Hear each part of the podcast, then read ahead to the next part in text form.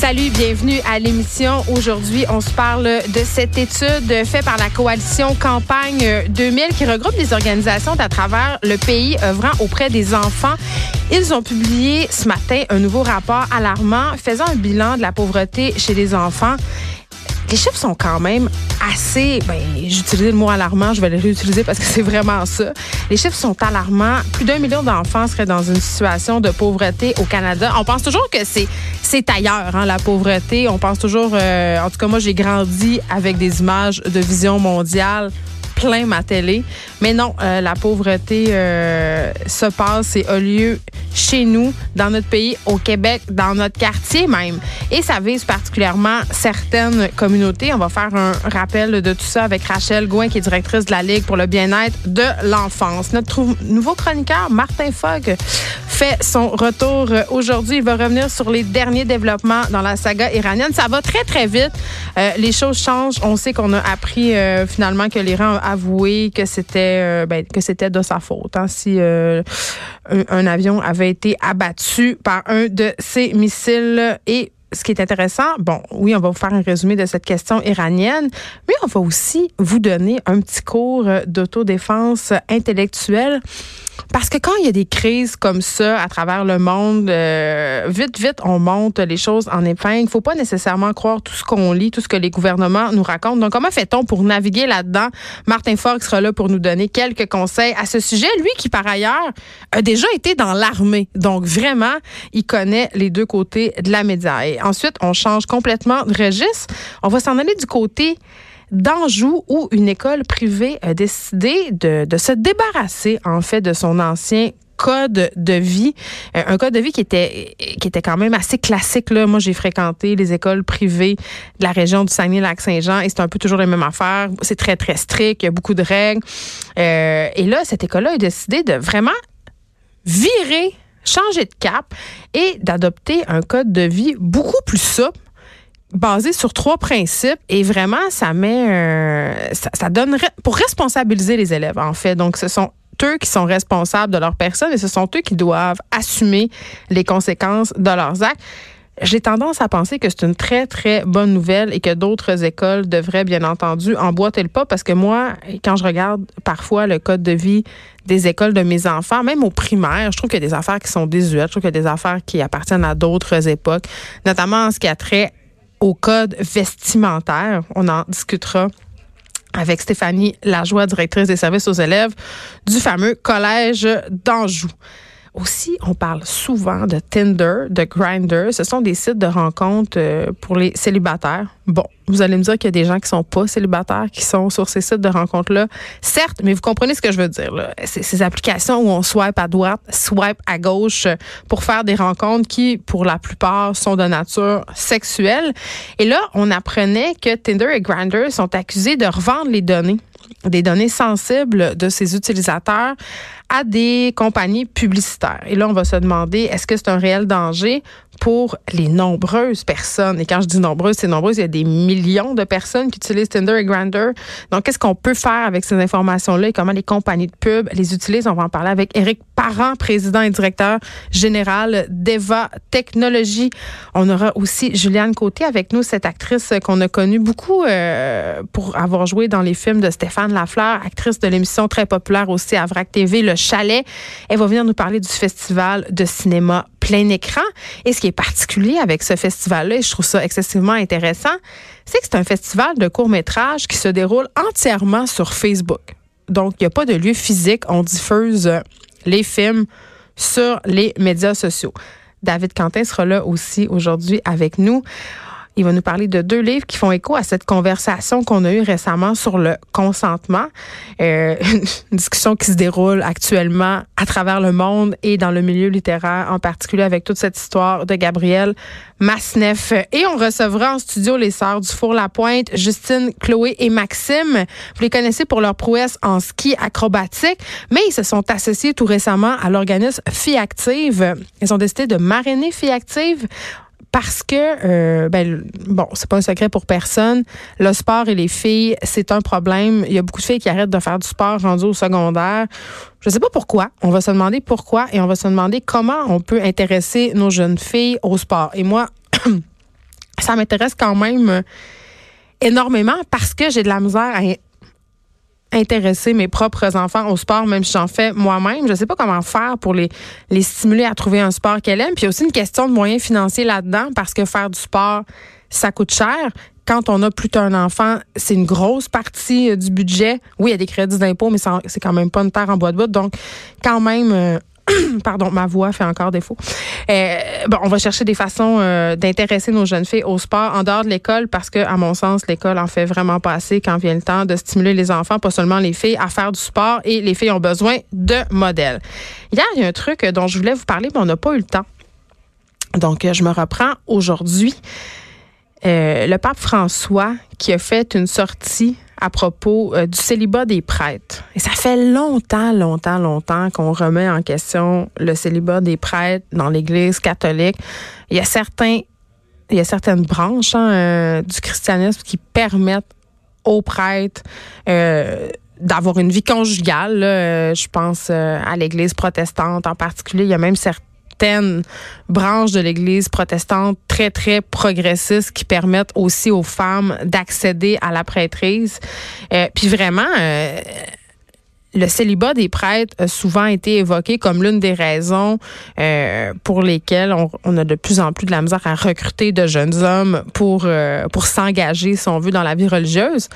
puis aussi, le célibat des prêtres a été soulevé dans les différents scandales sexuels de l'Église comme étant l'une des raisons qui favoriserait justement ce climat d'abus-là qui règne euh, dans l'Église catholique. Mais sachant tout ça, puis euh, je me dis, le pape François, qui est quand même connu pour être un pape plus ouvert que son prédécesseur euh, euh Ratzinger, ben non, il est pas allé là. C'est quand même, ça m'a surprise de sa part parce que euh, quand même pour célébrer ses 83 ans, il avait levé le secret sur les cas d'abus sexuels dans l'Église. On sent vraiment que c'est un pape qui a envie de faire évoluer l'Église catholique.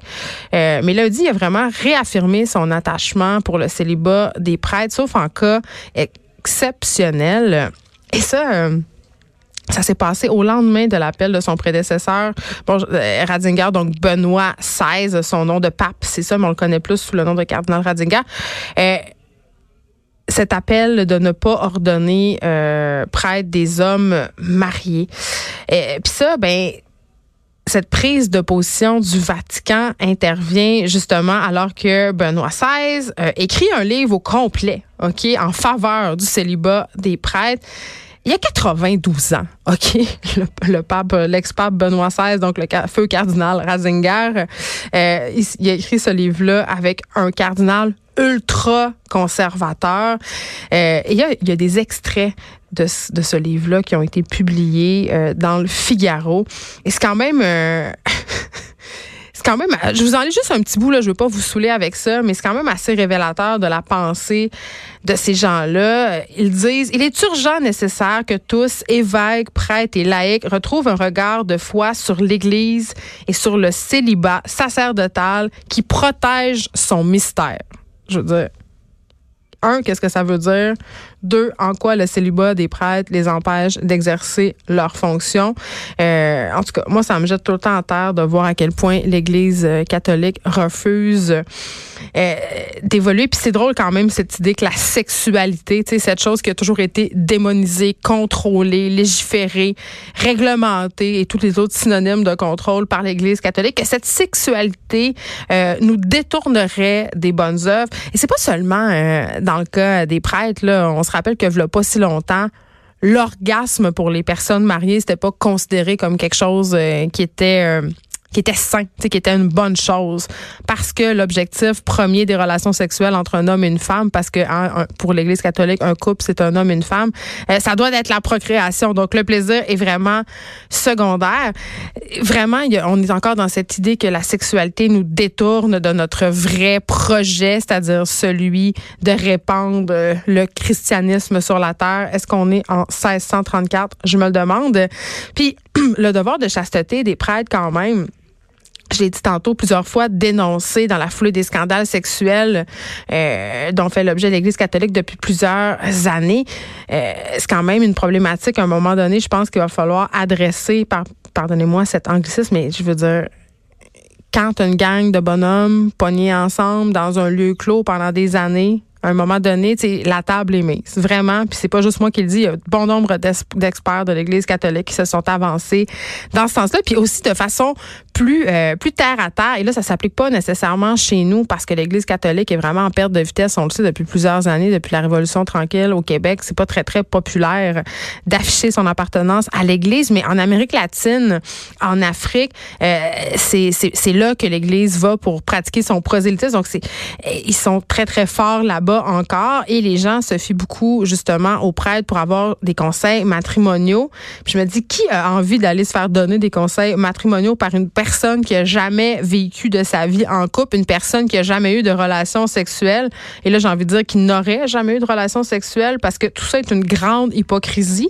On sait que plusieurs prêtres ont une sexualité on the side, vraiment, le même dans mon temps, quand j'allais à l'école apostolique à Chicoutimi, euh, il y avait le séminaire juste à côté et ça y allait par là. Tout le monde le savait. Euh, plusieurs étudiants, plusieurs prêtres avaient des histoires sexuelles avec des des gens du même sexe ou des femmes qui habitaient près de là combien de servantes, hein, parce que Monsieur le curé habitait toujours avec sa servante, combien de servantes ont servi d'esclaves sexuels euh, aux prêtres qui habitaient dans le presbytère? Vraiment, elles sont nombreuses. Et je veux juste vous rappeler que l'année passée, il y a plusieurs registres qui ont fait une sortie publique pour dénoncer euh, le fait que certains prêtres ont utilisé des sœurs dans des congrégations comme des esclaves, des esclaves pardon, sexuels. Elles ont été carrément utilisées à des fins sexuelles pendant de nombreuses années. Donc, j'ai vraiment hâte que l'Église fasse une espèce de volte-face. Je pensais qu'on l'aurait avec le pape François, mais ça aurait l'air, ça a l'air que non. Ça, on, reste dans cette espèce d'hypocrisie par rapport à la chose sexuelle. Je vous reparle des influenceurs et du fabuleux monde d'Internet. Ça me fascine et c'est fascinant. Euh, dans le registre Darwin Awards, ok, vous savez euh, les Darwin Awards qui récompensent euh, ben, les gens un petit peu caves qui meurent dans des circonstances un petit peu caves. Il y a une influenceuse qui est morte, hein, une autre. Et pourquoi? Encore une fois, pour faire la photo parfaite. Elle s'appelle Madeleine Davis. C'est une esthéticienne et une influenceuse. Elle était en Australie depuis plusieurs semaines. Euh, c'est une Britannique. Elle revenait d'une fête d'un party, elle avait décidé avec ses amis d'aller voir le lever du soleil euh, sur les populaires falaises de Diamond Bay. Ça, c'est à Sydney. Et là, elle a fait, euh, elle prenait la pause, elle a fait une chute de plusieurs dizaines de mètres. Bon, là, vous allez me dire, elle revenait d'une fête, donc elle avait bu. Oui, effectivement, et boire peut-être peut altérer le jugement, mais nonobstant ceci, c'est pas la première fois qu'il y a des gens qui perdent la vie parce qu'ils ont essayé d'avoir une photo parfaite pour leur compte Instagram. Il y a des couples qui, ont, qui se sont viandés en bas de des falaises en Asie. Il y a des gens qui tombent. Euh, je sais pas si vous avez vu passer. Il est pas arrivé d'accident, mais ce couple d'influenceurs qui a pris une photo euh, en dehors d'un train.